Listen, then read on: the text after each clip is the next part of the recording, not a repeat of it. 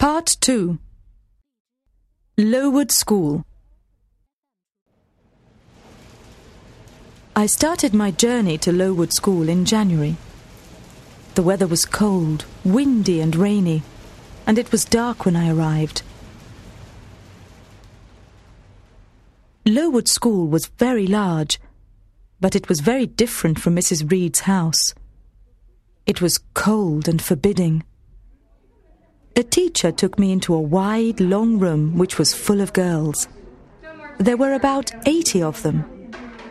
Their ages were from about 9 to 20. They all wore ugly brown dresses. It was time for supper.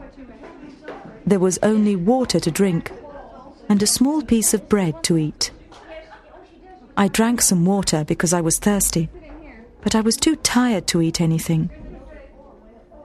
After supper, I went upstairs to bed with the other girls. The teacher took me into a very large room with many beds in it. All the girls slept in this one room, and there were two girls in every bed. It was very early when I woke up next morning. It was dark outside, and the big room was very cold. We had to wash ourselves in ice cold water and then put on our brown dresses. Then we went downstairs to the classroom for the start of the early morning lessons. I was very hungry, and it seemed a long time before it was time for breakfast. There was a terrible smell of burnt food. All of the girls were hungry, but the food was too badly burnt for us to eat. We all left the dining room feeling cold and miserable.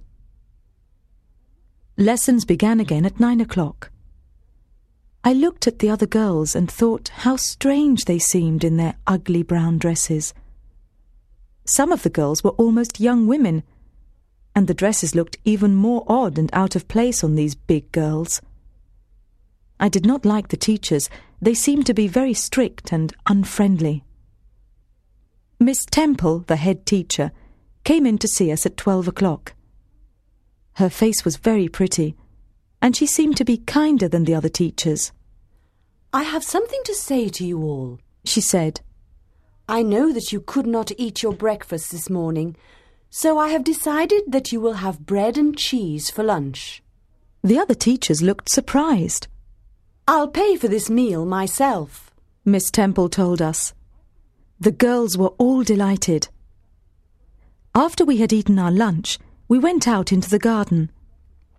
It was very cold, and our brown school dresses were too thin to keep us warm in the winter weather.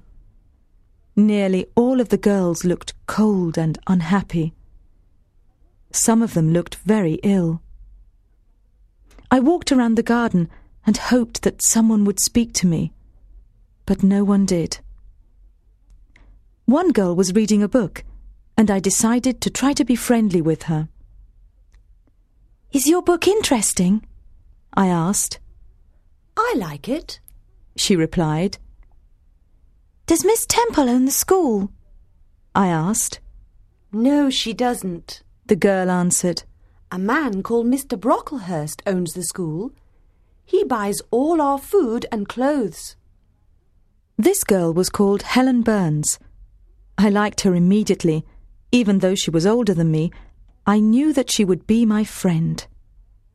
I asked Helen a lot of questions about the school.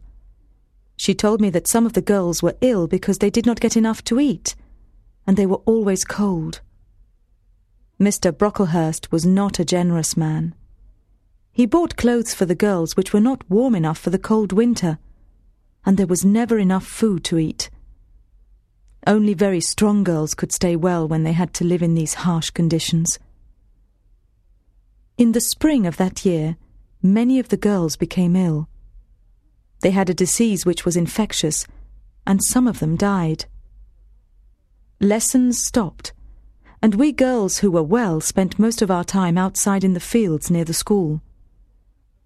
The weather was now warm and sunny, so it was a happy time for us. My friend Helen Burns was not with us. She was so ill that she had to stay in bed. Miss Temple moved Helen into her own room, and one evening I went to see her. I felt great sadness when I saw how thin she was, and how pale her face had become. When she spoke to me, her voice was so low that I had to lean close to her to hear what she said. Jane, she said, it's so good to see you. I want to say goodbye. Why, Helen? I asked her. Are you going away from here?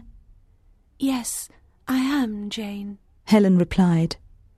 I'm going far away. I stayed with Helen through the night to comfort her and in the morning I found that she had died. As a result of so many pupils dying at the school, there was an inquiry into the conditions which had caused the disease. When people knew about the poor food, the dirty water, and light clothing which the children were given, they gave money to improve the lives of the girls. Lowood School was a much happier and healthier place from that time on.